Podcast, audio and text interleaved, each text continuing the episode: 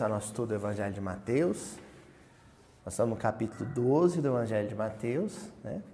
Já estamos no capítulo 12, senhor Renato. e estamos seguindo aquela passagem do Evangelho de Mateus que na tradução, né, que mais comumente nós adotamos nos, nos grupos de estudo do Evangelho, dentro das casas espíritas, que é a tradução do, do, do Haroldo Dutra Dias, né, da Federação Espírita Brasileira, é intitulada como Jesus e o Beuzebu. E é oportuno que esse título faça parte da, da tradução e que a sequência de versículos que nós estamos estudando tenha esse título, porque o nome Beuzebu ele é chave no entendimento. Olha só, curioso. Ele é chave no entendimento de todos os versículos. Vamos lembrar o que que narram esses versículos para saber por que que essa palavrinha ela é uma palavrinha que de, decodifica uma série de, de aspectos. Bom, começa com a apresentação de um endemoniado, e esse endemoniado ele também era cego e também era mudo. Lembram disso? E Jesus cura esse endemoniado que também era cego e também era mudo. Isso desperta admiração na multidão, na turba que acompanha o, o fenômeno, e essa turba se refere a Jesus como um filho de Davi, Ben David, né? Fazem referência a ele como um Messias glorioso, o Messias Rei dos Reis. E aí nós trabalhamos com uma característica do judaísmo messiânico, né? É, do tempo de Jesus, porque tem o judaísmo messiânico contemporâneo, né? no tempo de Jesus, que se aguardava a vinda de dois Messias. Um seria da, da linhagem de José do Egito, da casa de Efraim, o outro da linhagem do rei Davi, portanto, da casa de Judá, né, da tribo de Judá.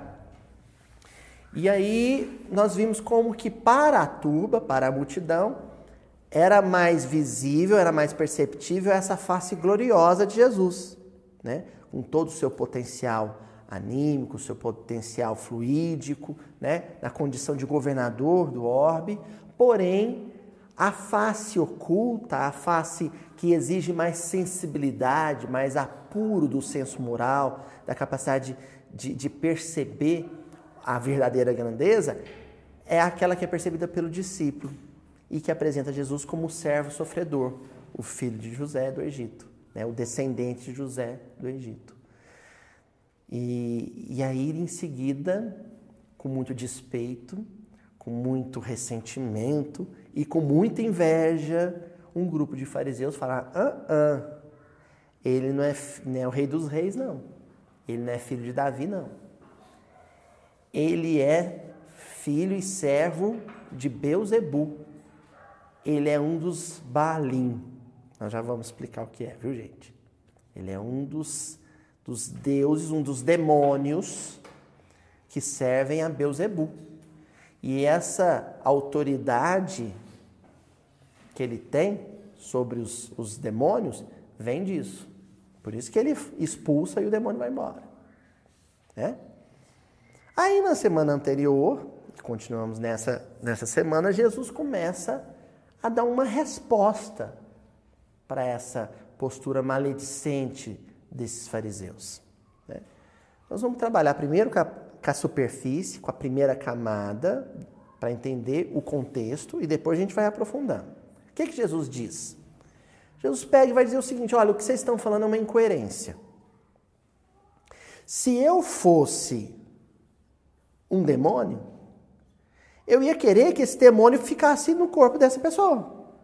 Eu não ia expulsar ele. Concorda? Porque demônio não trabalha contra o trabalho de outro demônio. Demônios trabalham juntos. Entenderam? Eu estaria, se eu fosse um demônio e afugentasse esses demônios e impedisse eles de fazer o mal, eu estaria marcando um gol contra. Eu estaria trabalhando contra o time. Então não tem sentido o que vocês estão dizendo. Aí ele fala assim: olha, numa casa, num reino, não pode estar dividido. Porque se o reino, o time, a casa estiver dividido, a casa desmorona. Então eu não poderia estar trabalhando contra os demônios, se eu fosse demônio. Se eu estou trabalhando contra eles é porque eu não sou demônio. Essa é a primeira camada, tá? É a camada literária. É o que diz explicitamente o conto, a narrativa, a passagem. Até aí tudo bem? Mas como não nos interessa tanto a camada literária, nos interessa as camadas mais profundas, a semana passada nós começamos a partir de um outro nível de entendimento. O que, que era esse outro nível de entendimento? Bom, nós consideramos a palavra casa, a palavra cidade, a palavra reino, ou algumas traduções nação, certo? E partimos do princípio de que um reino só subsiste, um reino só existe em cima da ruína de outro. Um reino só se ergue em cima da ruína de outro. Onde o reino de Beuzebu triunfa é porque o reino de Deus fracassou. Se a casa de Beuzebu é forte, é porque a casa de Deus ruiu. Concordam com isso? Não se pode servir a Deus e a Mamon. Se você serve a Mamon, é porque você não serve a Deus. Se você serve a Deus, você não serve a Mamon. Até aí tudo bem? Mas qual que foi a nossa linha de raciocínio para entender isso? Qual que foi? O exemplo da casa mental, que Calderaro, no livro No Mundo Maior, utiliza para explicar a estrutura da mente humana. E a estrutura da mente humana, segundo o benfeitor Calderaro, o instrutor Calderaro, ela é tripartida, ela é, ela é tríplice. Tem até uma, um trabalho da dona Marlene Nobre, né? que é o, o homem triuno, né? o homem que é dividido em três. Um homem uma persona, uma psique nossa, ela transita no passado. São as potências do pretérito. E essa movimentação da existência no campo das experiências já vividas, já transcorridas, ela, ela, ela ocupa um nível inconsciente da mente. Tudo que a gente já viveu em existências passadas não desapareceu, viu, gente? Tá lá.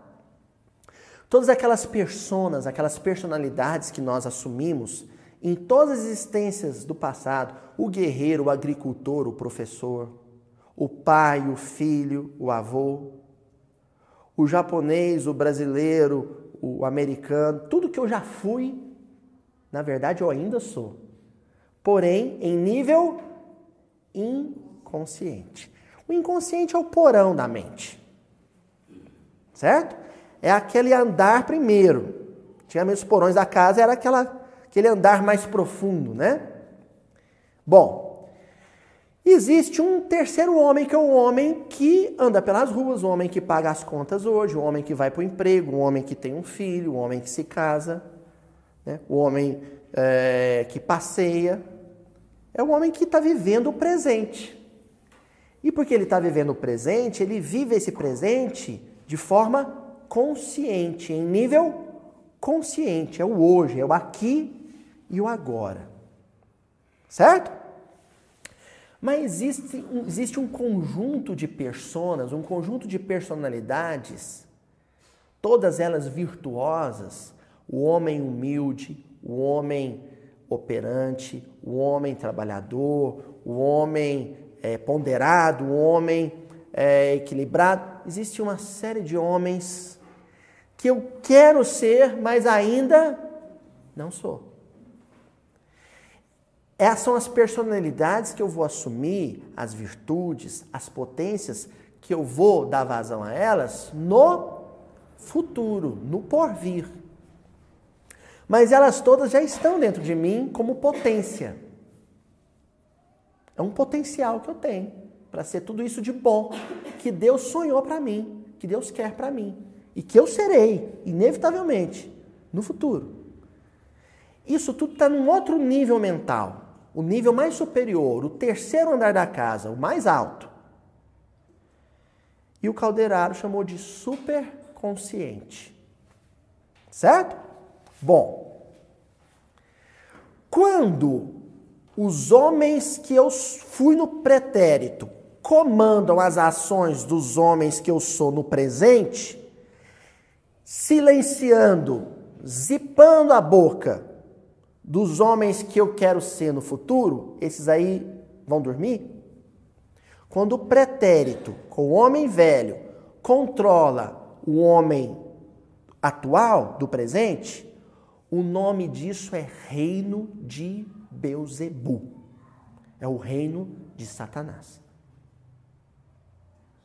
Onde que está o reino de Satanás? Na minha intimidade mental. Quando eu dou um rugido e um soco na mesa, eu recorri às minhas experiências no reino animal, bestiais. O bicho que um dia eu fui na, na jornada evolutiva,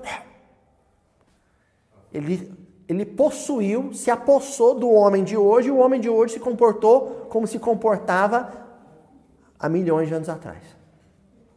De forma bestial, como fera, homem-fera. É o homem reptiliano, né? É o homem serpente, é o homem caninana. Certo? Só completar, Flavinha. Agora, quando esse potencial futuro, seu Adelmo, esse homem virtuoso do futuro, que eu preciso ser, que eu quero ser, quando ele se aposta do homem do presente, quando ele comanda, ele assume o controle, a gerência das ações do homem de hoje, quem está reinando é Deus. Porque essas virtudes que um dia eu as terei todas, todas elas são virtudes divinas. É o homem que realmente será a semelhança, imagem e semelhança de Deus. Aí é o reino, é o império de quem? De Deus. É o reino de Deus. O reino de Deus está, a gente fala muito entre vós, não é? Em vós, dentro de vós. É o reino de Deus, entendeu, Aninha? Por que, que nós estamos trabalhando com essa oposição? Fala, Flavinha, antes de eu avançar.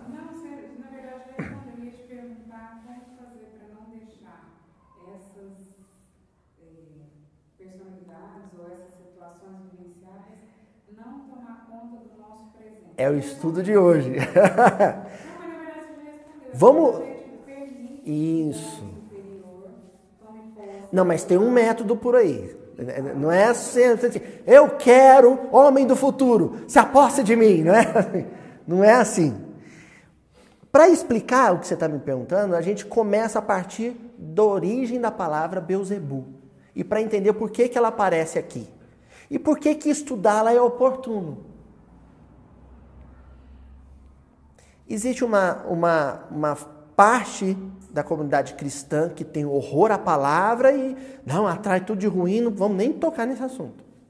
E existe uma parte que não estuda, não estuda o conceito, porque Beuzebu, Satanás, é um conceito, não é uma persona.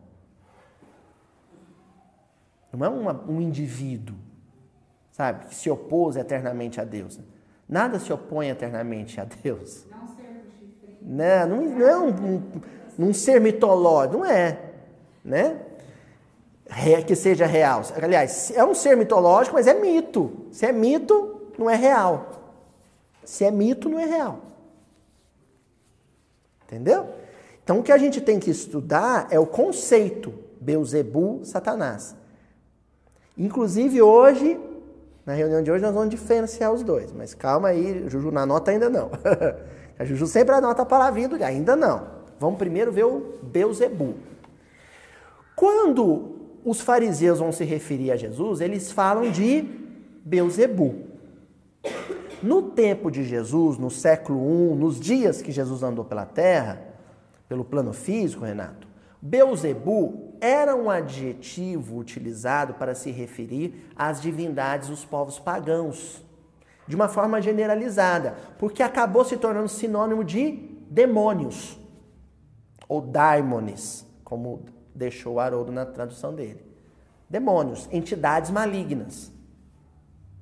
Então, genericamente, Beuzebu e os seus gênios, os seus diabinhos, os seus capetinhos.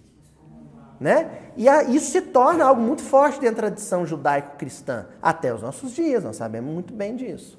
Agora, a gente tem que ir na etimologia da palavra, porque ela, na verdade, é uma corruptela, e uma corruptela pejorativa, uma apropriação linguística, uma modificação linguística, fonética, inclusive, mas bem pejorativa. É uma zombaria dos judeus em relação à religiosidade pagã. Por quê? É, o povo cananeu tinha, que, e os filisteus, né, que ocuparam a região também, que eram povos inimigos do povo hebreu, eles tinham uma cidade muito próspera chamada Ecrom. Em Ecrom havia um santuário, um, um templo consagrado ao deus Baal Zebub. Baal Zebub. Baal, de origem aramaica, quer dizer senhor, o dono da casa, o senhor da casa, Baal. Zebub vem de uma raiz, uma raiz de origem aramaica, que assim é muito difícil de ser pronunciada, mas nas nossas, fazendo a transliteração, na, dentre as nossas consoantes, seriam um Z, um B e um L. Pra vocês entenderem. Né? Então, é, é, essa raiz, ela quer dizer alto, aquilo que está elevado. Um Baal, Zebub, seria um deus acima dos outros, pairando acima dos outros. Porque cada uma dessas regiões e dessas cidades pagãs tinha o seu Baal. Entenderam? Mas o Baal de Ecrom, ele era o pai de todos. Ele era o, o, o Senhor exaltado, o Senhor acima dos demais. Baal Zebub. Até aí tudo bem? Esse Deus, que era o, o, pai dos outros, por isso que eu falei Baalim. Baalim é plural de Baal. O Baal, que é o pai dos outros ba Baais, não sei se o plural em português seria isso, mas não é. Em, em hebraico, Baalim. O pai dos outros, o Deus que é o pai dos outros, que é um Deus exaltado, acima dos demais, maior que os demais, mais elevado que os demais, daí o Zebub, ele era também, também o deus da fertilidade. Porque a cidade de Ecrom ficava numa planície, entre o deserto da Judéia e entre o litoral. Uma das poucas planícies na região, porque a região é muito escarpada. E porque era uma planície, tinha um potencial agroexportador muito forte. Agroexportação, agronegócio naquela época. Eles produziam para abastecer a região, mas eles também negociavam grãos com outras religiões, regiões. E justamente para produzir em larga escala, eles já faziam uma coisa que hoje se faz bastante, né? Porque eles desmatavam. Eles promoviam, né, processo de arroteamento, derrubavam árvores, quando era cedro, comercializavam esse cedro, mais a região norte, né? Negociavam esse cedro, grãos, era um povo comerciante. Era um povo é, muito ligado a, a, negócios, ao dinheiro. E o Baal, Zebu, era o deus disso. Era o deus da prosperidade, da fertilidade. Agora, um dado assim, é, forte sobre o culto ao Beuzebu, como era um deus da fertilidade e havia uma associação entre a fertilidade feminina e a fertilidade da terra, ah, os rituais no santuário a Baal Zebu é, se utilizavam de, de pitonisas, de, de médiums, de sacerdotisas, moças muito belas, virgens, que praticavam sexo com sacerdotes, entenderam? Tinha uma visão corrompida, uma visão feia do sexo. Então, o, o ritual em si era é, manifestações de sexualidade explícita né? entre os sacerdotes e essas sacerdotisas. Era assim que eles honravam o deus Baal. Então, e, e, além da questão do sacrifício humano e outras coisas mais. Então isso causava um horror para a ética do monoteísmo hebraico enorme. Entenderam? Por que, que eles vão associar o Baal Zebu a entidades malignas? Era o mal. Né? Aquele culto, aqueles rituais eram mal, porque apresentavam uma noção de sexualidade distorcida, né, apresentavam uma, a, a questão do sacrifício humano e por aí seguia. Bom, durante o período do cativeiro ah, babilônio, né, se forjou uma, que é justamente quando se compõe o cânone bíblico, quando se começa a organizar de forma escrita a tradição bíblica, se forjou um termo pejorativo para se referir a esse, esse Deus. Porque no aramaico, quando você tira o Baal, vira Bel e junta ao Zebub, Bel, Zebub, aí muda essa mudança fonética deixa de ser Senhor é, exaltado e vira Senhor das moscas.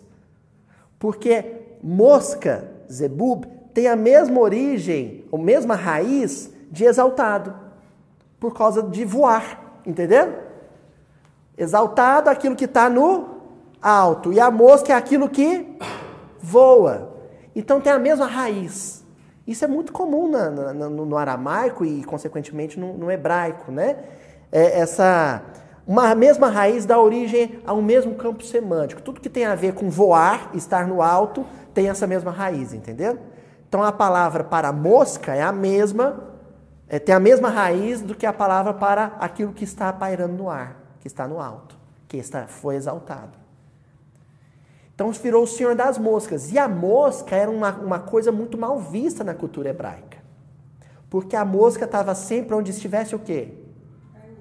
Carniça, estrume, podridão, decomposição, mau cheiro, aquilo que é feio de ser visto, aquilo que não serve mais para outra coisa, não sei.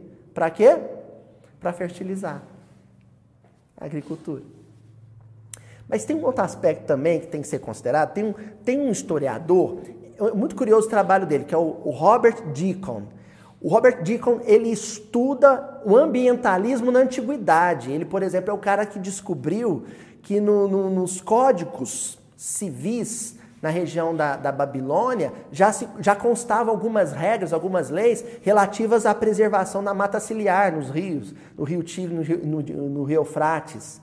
Havia uma preocupação já ambientalista no, na Antiguidade Oriental, olha que curioso. E o Robert Deacon, ele estuda isso.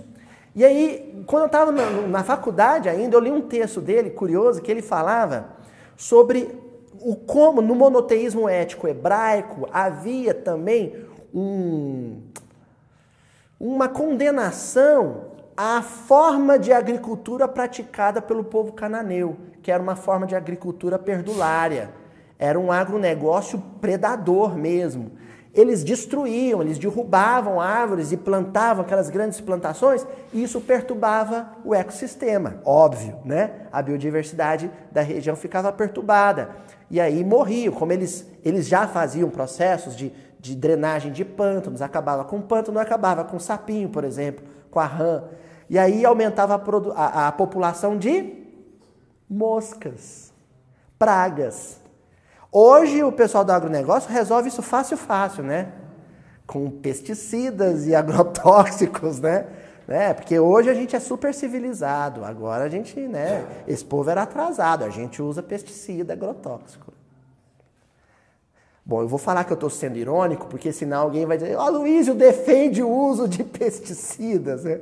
Estou sendo irônico, viu, gente? Nessa época não, então se associava já a questão das pragas, a esse agronegócio perdulário que, que se praticava no entorno da cidade de Ecrona. Mas ainda existe um outro fator para eles chamar, chamarem o, o Deus dos cananeus de Deus das moscas. E esse tem muito a ver com os nosso, o nosso cotidiano hoje em sociedade. Quando você tem uma carniça, seu Adelmo, e as moscas estão todas lá, como é que elas ficam em volta? em fila, ordeiramente. Como é que elas ficam? É o caos, não é? Um mosqueiro, né? um enxame de moscas, é o caos. Vocês sabem por quê? Porque a mosca é um bicho individualista. A mosca, ela não, ela só reproduz um dia com a outra mosca e pronto, agora cada um por si E elas disputam o mesmo espaço, e elas disputam o lugar de onde elas vão depositar os ovos, e elas disputam o mesmo alimento, e não há entre elas harmonia, acordo possível. Entenderam? Não existe ordem num grupo de moscas. É o caos. Os indivíduos neles não estão em harmonia uns com os outros. Diferente de um outro inseto. Qual? que mais? Hum, vamos pensar um inseto voador para fazer antinomia com a mosca, né? Qual? Abelha. A abelha, ela é organizada, as abelhas são organizadas, a relação de uma abelha com a outra é uma relação harmônica. As abelhas, o voo da abelha é coordenado. E tudo na colmeia de abelhas é harmonia, é organização, é uma a, sociedade das abelhas é uma sociedade perfeita, gente. Porque elas, a vida das abelhas, das abelhas gravita em torno de uma rainha. Ou seja, existe uma centralidade, uma liderança em torno da qual, para a qual as abelhas todas são servas e, e que harmoniza a vida entre elas. Os hebreus associavam a sua cultura e a sua sociedade monoteísta, que gravitava em torno da grandeza de Deus, a vida organizada e harmônica das abelhas, que em hebraico é Débora. O nome Débora é abelha. Mas associavam, por sua vez, a organização e estrutura social canané e filisteia a desordem, a bagunça das moscas. Zebub. Baal, Zebub. Ou Beuzebu. Curioso isso, né? Só que essa desordem ou harmonia social, um fazendo oposição à outra, é uma coisa exterior. Uma sociedade onde Deus reina, Deus governa, é uma sociedade harmoniosa. Os indivíduos, as personalidades, as individualidades, os homens e as mulheres e as crianças e os velhos convivem em harmonia de colmeia. Uma sociedade onde os homens, os indivíduos, os velhos, as crianças, as mulheres, os vizinhos, os colegas de trabalho, os membros do grupo de WhatsApp da família, quando eles agem individualmente em caos e desordem, é uma sociedade de moscas. Numa, Deus, a abelha rainha, reina. Na outra, quem reina é o Senhor das moscas. É Beuzebu. Eu nunca pensei que, que eu ia dizer isso e acho que vocês, o pessoal de casa, nunca acharam que iam escutar isso da, da, da boca de um palestrante espírita, mas a nossa sociedade ela está assim porque Beuzebu está imperando. Beuzebu não é uma entidade, não é um indivíduo, não é uma pessoa, uma persona Beuzebu é um conceito. Beuzebu é a sociedade que vive como mosqueiro. É a, é a sociedade que tem mau gosto, que gosta de tudo que é ruim. Uma sociedade que bebe um rio cheio de mercúrio, bebe água de um rio cheio de mercúrio, só para depois colocar no dedo uma aliança de ouro, ou pendurar no pescoço uma joia de ouro, é uma sociedade que gosta de porcaria. Uma sociedade que come verdura, planta, cheia de agrotóxico e veneno, só para poder comer em quantidade maior, o que não acontece porque boa parte a gente joga no lixo. É uma sociedade de moscas que gosta de porcaria. É uma sociedade de mau gosto. A nossa vida perdulária, consumista, predatória, é uma vida de mau gosto, de muito mau gosto. A gente come mal, a gente dorme consequentemente mal, a gente trabalha mal, a gente produz mal, a gente se relaciona mal com a natureza, a gente se relaciona mal uns com os outros. Uma sociedade de moscas. É, a, é, a, é o país, é a cidade, é a nação que pertence a Beuzebu.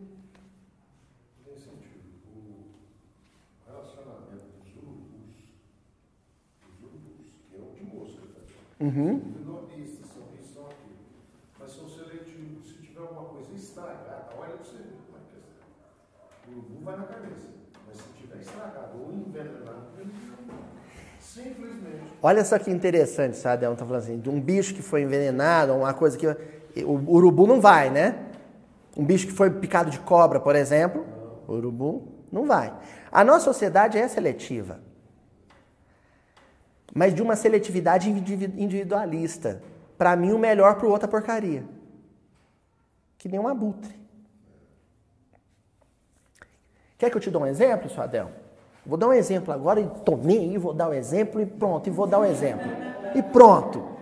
Eu tô com 40 anos, o meu cabelo tá branquinho, né? Agora que eu, que eu fui no pet shop, dá para ver o branco. A gente com 40 anos, cabelo branco, a gente já mas vocês sabiam que o, o, né, o, ídolo de muita gente, o rapaz lá da Apple, né, que desencarnou já, qual que é o nome dele mesmo? Steve Jobs. Vocês sabiam que os filhos dele não usavam iPhone?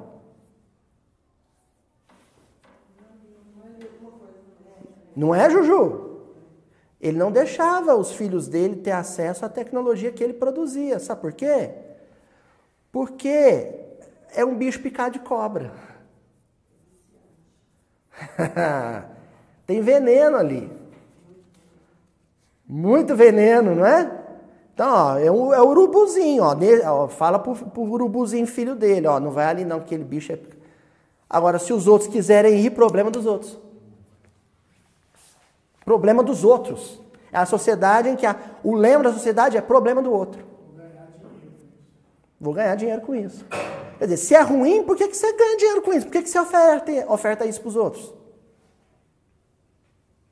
Se é ruim, por que, que você oferece isso para os outros?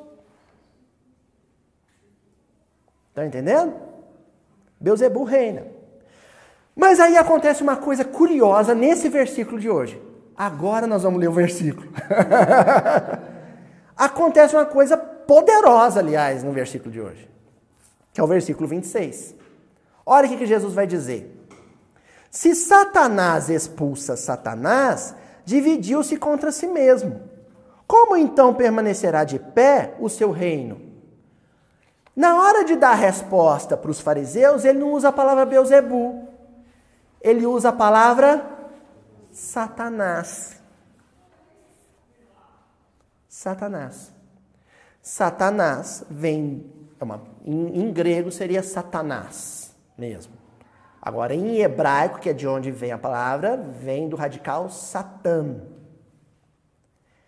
E Satã quer dizer o inimigo, o adversário. O que põe a armadilha. Para uma tradução mais literal, aquele que arma o escandalon, né? a armadilha onde eu vou cair. O inimigo. Escândalo vem de escandalon, que quer dizer armadilha. Pedra de tropeço é um tipo de armadilha. Você põe a pedra na frente para o outro levar um tombo. Satã é o adversário. Satã é o inimigo. Satã que expulsa Satã. Olha que interessante. O expulsar, a palavra expulsar em grego é, quando a gente olha o texto em grego, é equibalo. O verbo é expulsar, equibalo. Equibalo é botar para fora a força, mas da casa botar para fora da casa. Equibalo, quer dizer, expulsar. Satanás coloca para fora da sua casa Satanás. Quando aparece uma mosquinha na casa de vocês, uma mosca varejeira, aquela verde enorme, a mosca azul, e você está fazendo comida, o que, que você faz com a mosca? Hein? Você não vai matar, assim, porque na hora você está com um pano de prato na mão. Se você matar a mosca com um pano de prato, né, é muito nojento. sabe o que você tem que fazer? Joga fora o pano de prato. Né, Mas você sabe o que é o mais certo fazer? É expulsar. E lá fora você faz o serviço. Né? Lá fora de casa você faz o serviço. Mas o certo é, primeiro põe para fora, senão você vai sujar as coisas. Né?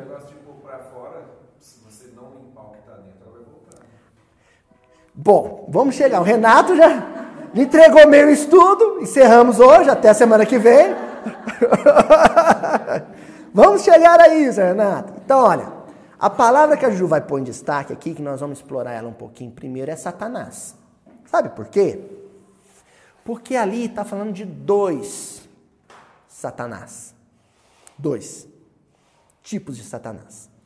Está falando do indivíduo que encarna Satanás na terra, que encarna o mal na terra, que nós damos um outro nome também para ele, que é o nome de homem. O homem. O tigre é mau? Não, não é. O lobo, né, invadindo um galinheiro, o lobo guará invadiu lá, matou os mutum. O lobo é mau? Não. O lobo não é mau. Porque ali não existe consciência. É puro instinto. Ali, aliás, não existe ainda consciência, nem inconsciente, nem superconsciente. Ali é instinto. É o guia perfeito, né? O lobo não vai matar se não for para se defender ou para comer. Mas é no estágio evolutivo em que ele se encontra. O homem não pode fazer isso. Porque se o homem faz isso, ele é mau. Aí é o mal. Satanás. Mas existe uma outra denominação para Satanás, que é o maligno, o sentimento ruim. Satanás é individualidade e Satanás é o conjunto de aspectos que intoxica, que envenena essa personalidade. Ah, Luiz, eu ainda não entendi do que, que você está falando. A Igreja Católica já ajudou a gente nisso. Olha que, que, ironia, né? A gente que fala tão, tão mal da Igreja Católica na Idade Média, a Igreja Católica na Idade Média nos ajudou a delimitar. O que, que é esse outro Satanás? Que não é uma personalidade, que não é o homem nas suas manifestações ruins. É o mal nele. Nós estamos falando dos sete pecados capitais. Esses sete pecados em mim é Satanás. Quando eles se manifestam por mim, quem vira Satanás? Eu. Satanás, equibalo, põe para fora Satanás. Se livra, se liberta dos sete pecados capitais.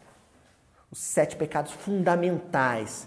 Os sete pecados que são a mãe e o pai de todos os erros humanos.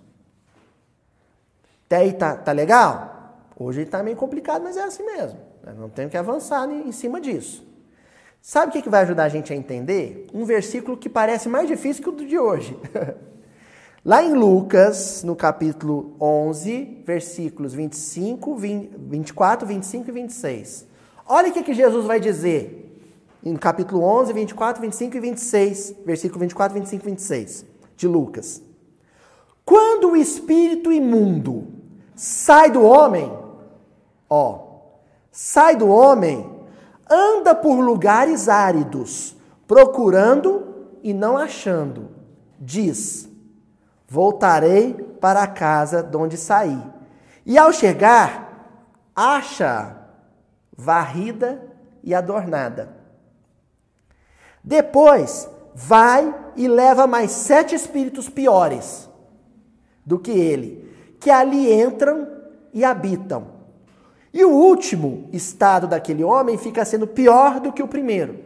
Espera aí, Luiz, você está usando um, um, versículo mais difícil para explicar o, o versículo difícil de hoje? Vamos lá, vamos com calma. Quando o espírito imundo sai do, sai do homem, espírito imundo, Satanás. Satanás, sentimento.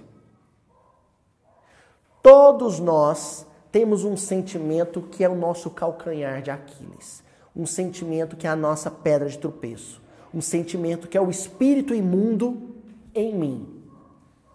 Dos sete pecados, tem um que é o meu, a minha criptonita.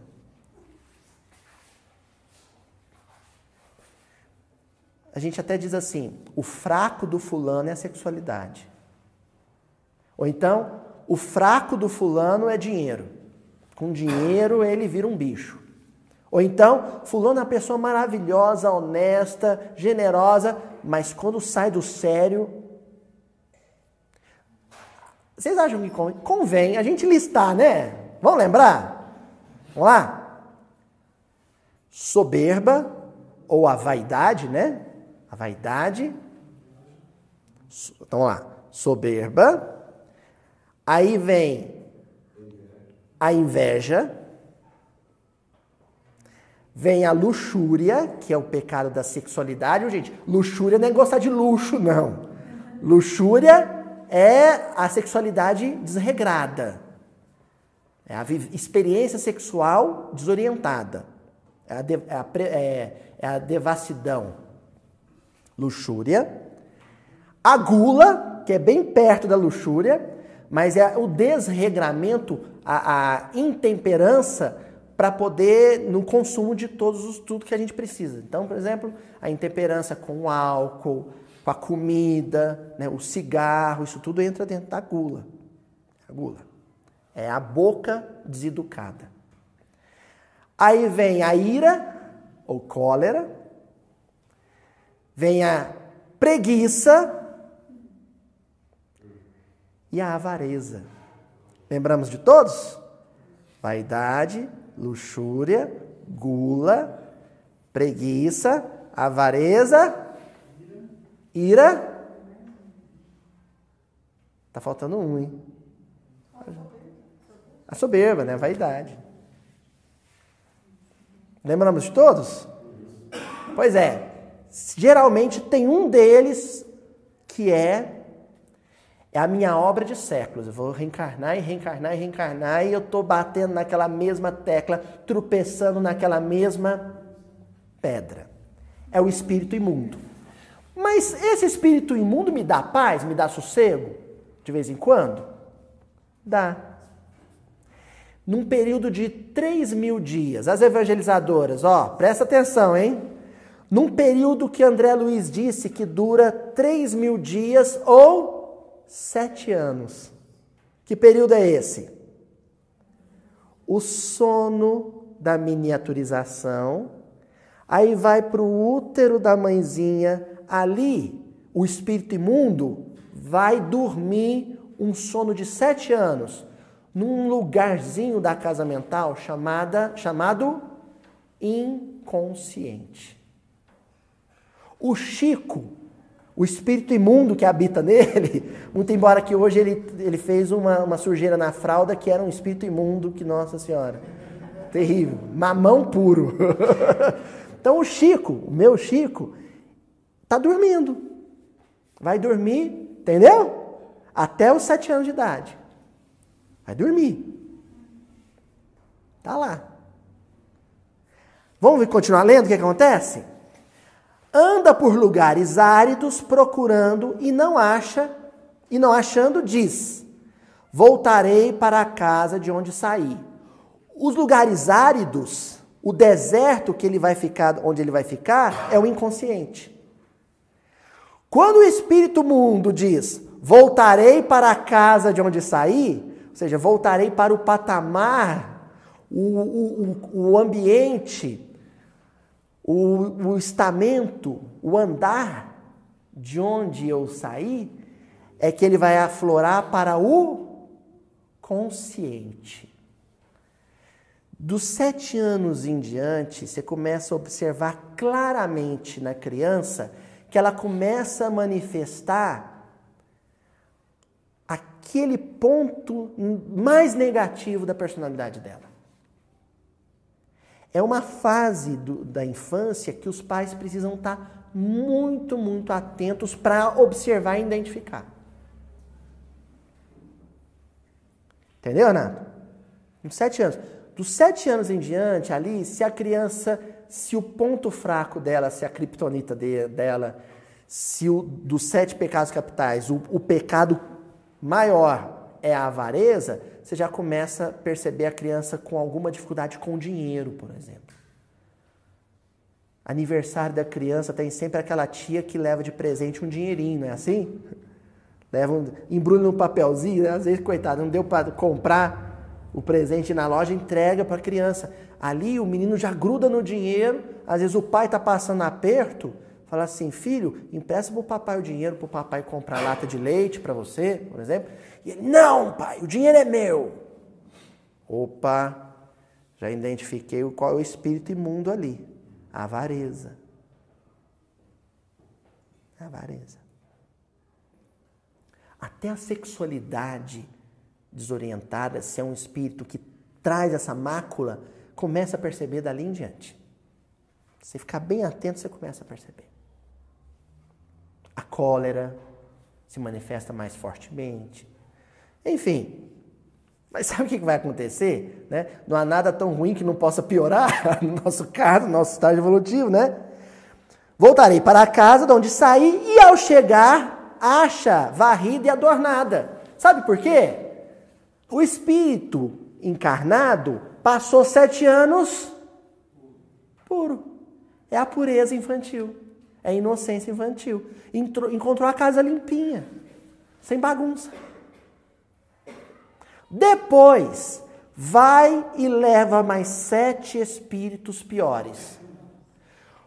Um vício arrasta todos os outros. nunca se manifesta sozinho. Tem, toda gangue tem seu chefe, mas o chefe da gangue não age sozinho. Um vício vai despertar, acordar os outros sete. Opa, Luiz, para aí, para aí, para aí. Tem um problema de matemática aí. Eu sei que você é professor de história, você fez as contas erradas. Porque se o espírito imundo é um dos sete pecados capitais, como é que ele vai acordar os outros sete? Só tinha mais seis. Ah, eu guardei essa para o final. Não contavam com a minha astúcia. Um dos sete pecados capitais vai acordar, despertar os outros seis pecados capitais. Quando os seis acordarem, isso, gente, lá por volta dos sete anos de idade, a algazarra, o mosqueiro vai estar tá feio mesmo na adolescência. É ou não é? Por exemplo, vou dar um exemplo de como uma coisa puxa a outra. O menino tem problema com sexualidade. Com 15 anos, ele tá doido para sair com a molecada porque ele combinou de encontrar com os colegas para ver vídeo pornográfico. Aí a mãe fala para ele assim: "Não, filho, você não vai sair hoje à tarde com seus colegas porque você vai ficar em casa para ajudar a mãe a lavar a louça". Aí o menino, por conta da sexualidade desorientada, fica irritadíssimo e faz o quê? dá um chute no fogão, na geladeira, e dá um berro, e bate porta e grita com a mãe. Cólera. Aí, ele vai lá para esse encontro de, de, manifestação sexual desorientada, deseducada com os colegas, e lá algum colega que tem problema com álcool oferece o álcool, o menino já pega e cai no álcool. Gula. Porque o padrão vibratório lá era baixo, ele entrou no álcool.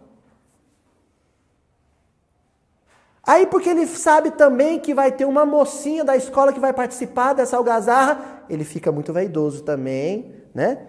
Uma vaidade física mesmo. E aí ele fala com a mãe: e a senhora deixa eu sair e eu quero uma camisa nova.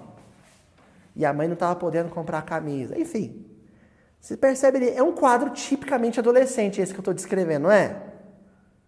Um um demônio acordou os outros seis. Aloísio, mas aqui fala em oito. O espírito impuro mais, mais sete.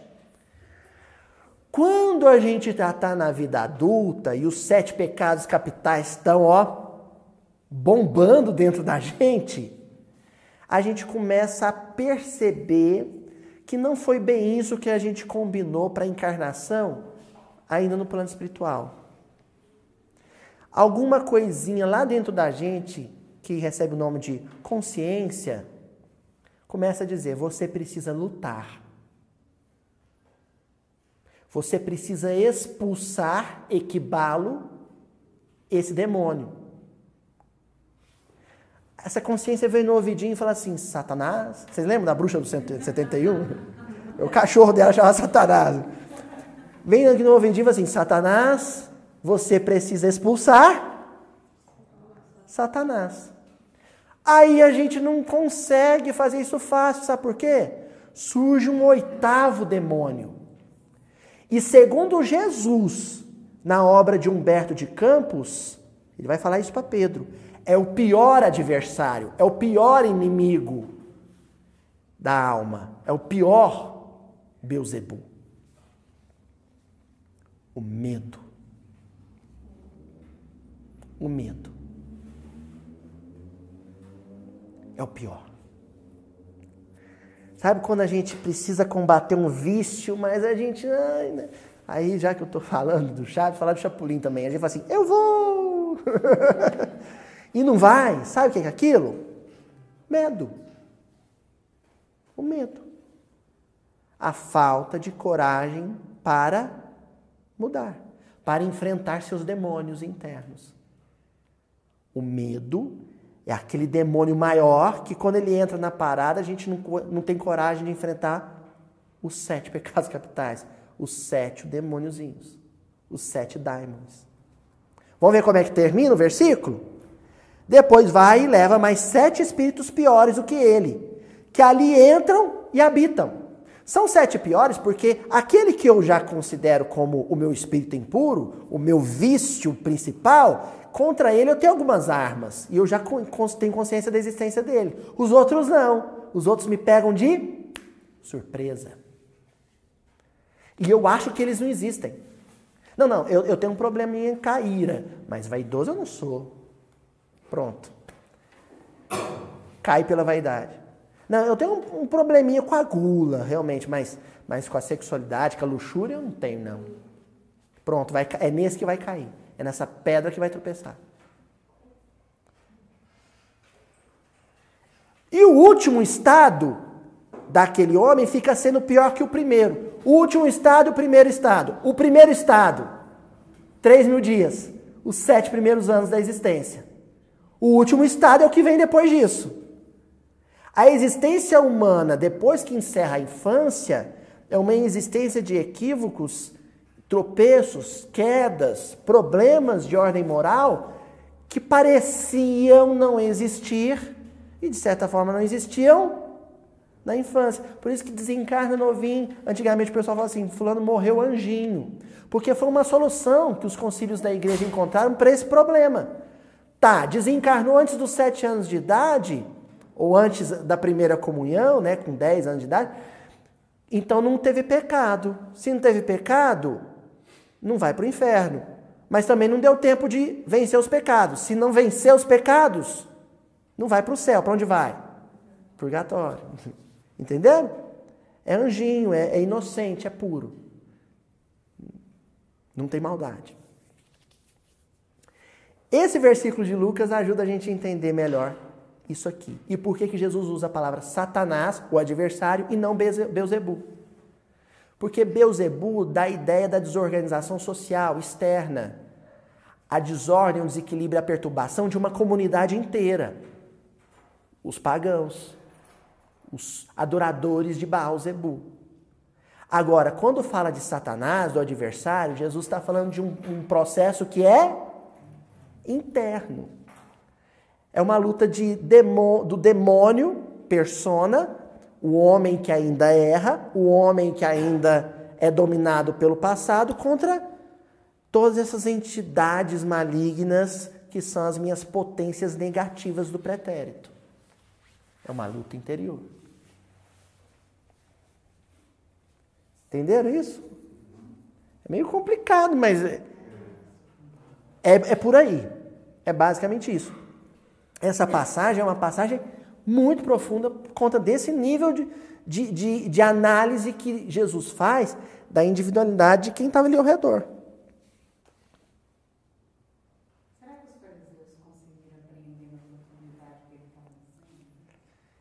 Eu acho que sim. Né? Eu acho que sim, sabe por quê? Porque o ódio por Jesus foi só aumentando. O ódio aumentou porque doeu mais a pregação de Jesus. E doeu, e se doeu mais é porque houve uma compreensão. Opa, opa, eu entendi o que, que ele está falando. Ele está dizendo que o endemoniado não é o cego mudo. Ele está dizendo que o endemoniado. Agora, qual que é a parte boa desse versículo de hoje? A notícia boa desse versículo de hoje? É Jesus dizendo que se Satanás se tornar adversário de Satanás, se a nossa força de vontade, a nossa, a nossa individualidade, a nossa consciência, ou seja, o homem de hoje, se opor ao homem velho, se opor ao Satanás, se opor aos sete demôniozinhos, o reino de Satanás, o que, que acontece com ele? Vai Ó, vamos ler de novo o final do versículo? Ó. Como então permanecerá, permanecerá de pé o seu reino? Se a gente, se o homem der combate ao próprio homem, o reino demoníaco de cada um desmorona. Ora, como a gente comentou na semana passada, se um reino desmorona, abre espaço para o erguimento do outro. Chega ao fim o reino de Satanás, começa a educação do reino de Deus. Agora, Jesus é o, é o homem paradigma. Ele é o modelo e guia. É como se esse homem do futuro, esse homem do superconsciente que eu quero ser e serei, fosse o Cristo em mim. Vocês estão entendendo agora o que, que se diz assim, né? Nos últimos dias, Jesus e Satanás irão travar um duelo. Né? Assim, é uma coisa escatológica, maniqueísta, inclusive, né? Oi? É, Jesus vai esmagar a cabeça, a cabeça da serpente, né? Jesus vai vencer Satanás, vai lutar com, com, com, com, com Satanás. Essa coisa que o pessoal traz para um nível é, literal demais, né? Imagina Jesus com uma espada na mão, né? Ou com uniforme de MMA, no octógono com Satanás. Isso acontece de fato, mas uma perspectiva psíquica. Jesus vai vencer sobre Satanás. Ou seja, o homem do futuro vai triunfar sobre o homem do pretérito. E quem vai usufruir dessa vitória é o homem do presente. É o reino de Deus. Oi? Todo demônio vai virar anjo. Todo demônio vai virar anjo. É isso, seu Adel. Um dia, as três personalidades vão se fundir ao homem triuno, né? As três, os três patamares vão se unir num patamar só. A casa tripartida vai virar um grande palácio real, com um salão real. E no centro do salão, né, o trono do rei. O homem do futuro vai governar, vai reinar. Cristo vai reinar em mim. Quando eu falo assim, o Paulo diz, né? Já não sou eu mais quem vive, mas é o Cristo que vive em mim. Ele está falando desse homem do futuro. Que na terra foi personificado pelo comportamento de Jesus, pela vivência de Jesus, pela experiência de Jesus. Bom, para a gente ir finalizando, eu trouxe aqui do livro Boa Nova, no capítulo 7, deixei mais pro finalzinho, porque é um capítulo que já foi muito estudado, né? O pessoal tem, tem DVD gravado, o Arthur Valadares comentou esse, cap, esse capítulo, o Haroldo Dutra comentou, então não vou ficar muito chovendo no molhado. Mas esse capítulo 7 do livro Boa Nova se chama A Luta contra o Mal. E olha aqui, é meio bonitinho assim, a inocência que a gente vai observar aqui no discípulo. Olha só, de todas as ocorrências da tarefa apostólica, os encontros do mestre com os endemoniados constituíam os fatos que mais impressionavam os discípulos. Os discípulos de Jesus, os doze do colégio apostólico, quando viam Jesus travar embates com desencarnados sofredores, né, que se manifestavam por médios encarnados, eles achavam aquilo máximo. É a famosa famoso exorcismo, né? Ou a desobsessão, né? Então Jesus falava com o espírito e, e o espírito ia embora e o endemoniado caía e eles, uau, Jesus é Jesus é 10, né? Jesus é ninja, ele é Jedi, né? né? Jesus deu um paranauê lá e o, o demônio foi embora. Eles achavam isso o máximo, né? A palavra diabo era então compreendida na sua justa acepção.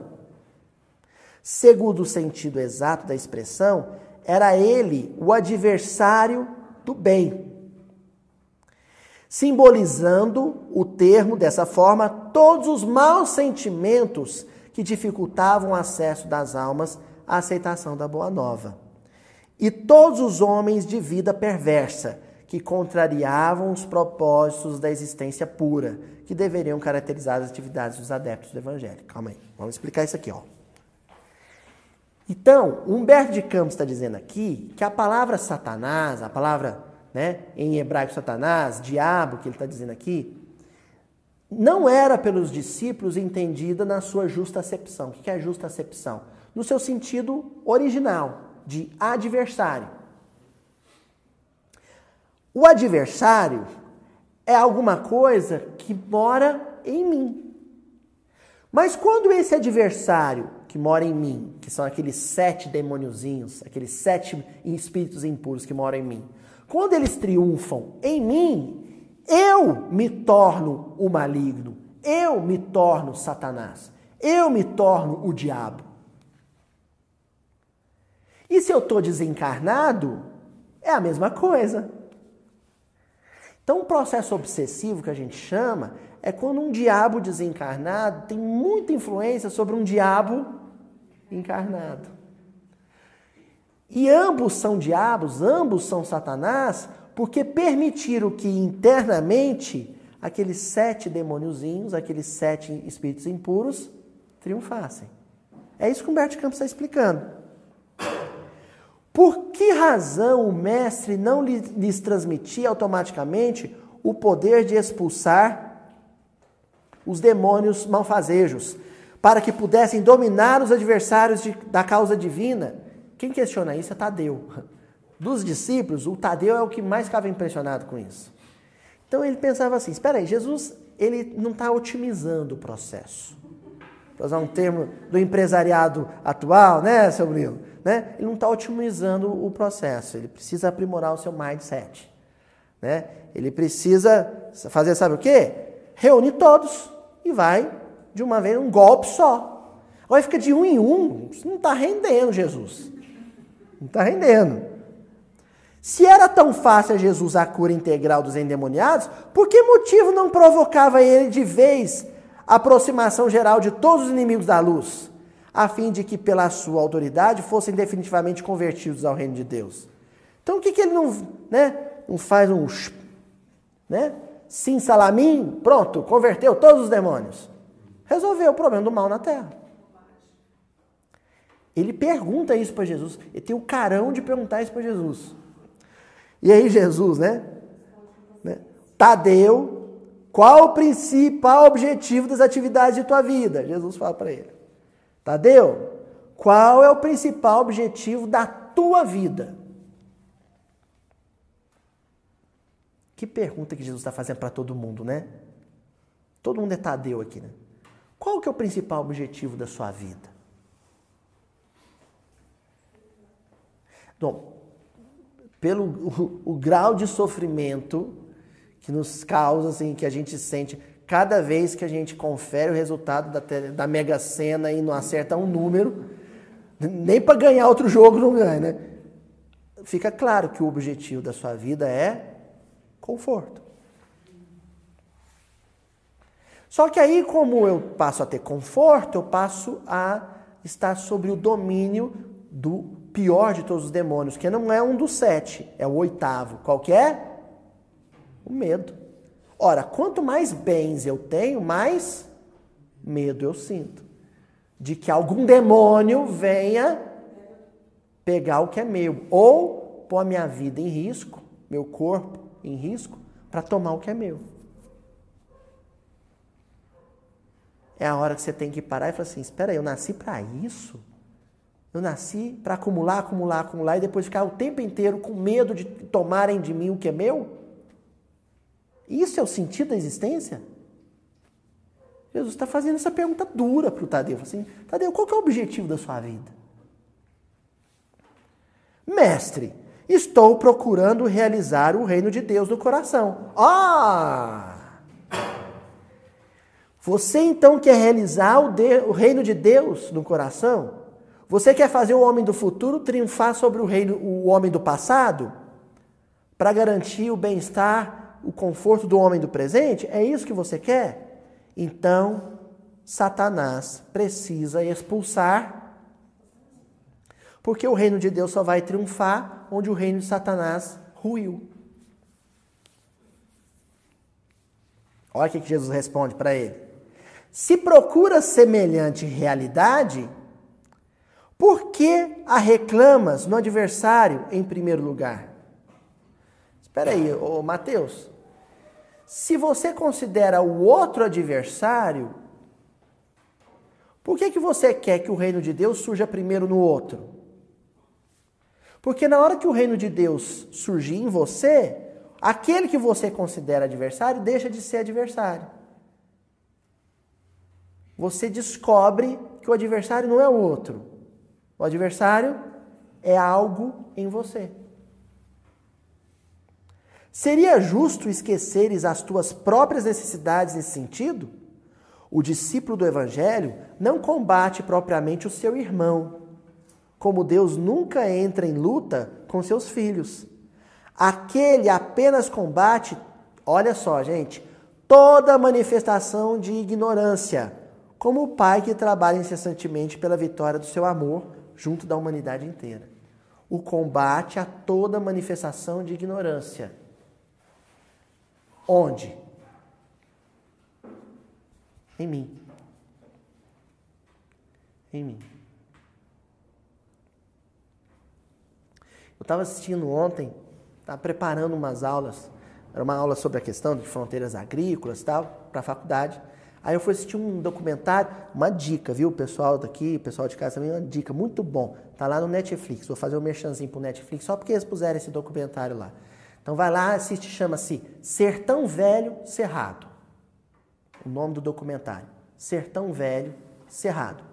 E é um documentário que fala sobre a luta dos ambientalistas para preservar a APA, né, a Área de Proteção Ambiental, do Parque Nacional da Chapada dos Veadeiros que fica ali entre é, Tocantins, pega, né? Goiás, Tocantins, Bahia, né?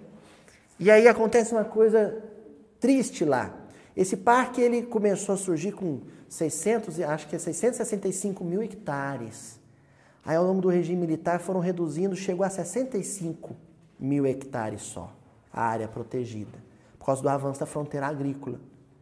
Aí, recentemente, em 2017, conseguiram reorganizar e ampliar para 240 mil hectares, aumentar a área do parque. Aí os fazendeiros que tiveram suas fazendas desapropriadas, agronegócio de soja, aquela coisa enorme, né, plantações enormes, em retaliação foram lá e puseram fogo no parque. Foi o maior incêndio ambiental da história do Brasil e o maior do mundo.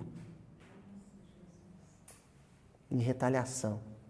Aí, no documentário, tem entrevista de um, de um dos do, dos latifundiários da região, assim, o sujeito ele tem um faturamento anual de 11 milhões de reais, limpo, já descontado imposto tudo. Com a produção de soja dele, todo ano. 11 milhões de reais para uma família viver por ano. Então, né? Pouco menos de um milhão por mês para viver. E ele tem, ele se orgulha de dizer que ele tem 80 mil hectares de soja plantada. E ele fala isso e diz assim: é o plano de soja mesmo, porque isso aqui era uma região inóspita, uma região improdutiva. E os ambientalistas, né? Eles explicam que o sistema radicular da planta do cerrado é muito bonitinho. Aquele arbustozinho, uma canela de ema, aquela árvorezinha pequenininha na superfície, tem um sistema de raiz que vai até as camadas mais profundas. Aquela planta leva água para o subsolo e forma aqueles aquíferos maravilhosos que depois afloram em olho d'água, né? E, e, aquelas cachoeiras que vão irrigar o resto do país. A bacia amazônica depende da água do cerrado. Mas quando se arranca uma canela de ema, uma canela de ema de 800 anos, uma planta de 800 anos, se arranca ela e planta um pé de soja, a raizinha da soja desse tamanhozinho, ela só armazena água para a subsistência dela. E ela, o solo não consegue reter mais água, o aquífero vai morrendo. Agora você vê, que coisa louca, a gente vai na Europa, gasta um dinheiro, vai na Europa para ver uma igreja de 300 anos, fica admirado. Nossa, os europeus conservam uma igreja de 300 anos. Aí chega aqui no Brasil, arranca uma canela de el, derruba um buriti de 500 anos. Era um monumento vivo que a gente tinha, derrubou. E o sujeito falou aquilo assim com uma arrogância, né? Eu estou contribuindo para a grandeza do Brasil com o meu negócio. Né? E eu falei, gente, aí eu me lembrei de Jesus com Pedro. Quando Pedro fala, quem que o povo diz que eu sou? Né? E Pedro fala, quem, e, que, e vós, quem dizeis que eu sou? No momento, Deus Pedro fala em nome de Deus. Na sequência, Jesus admoesta ele e fala assim: Agora, quem falou por tua boca foi Satanás. Na hora que eu vi a entrevista desse grande fazendeiro, se vangloriando de ter destruído o cerrado brasileiro, a obra de Jesus na terra, eu falei assim: não é esse homem que está falando. Sabe quem está falando? Satanás pela boca dele. A ganância, a avareza pela boca dele, a gula pela boca dele.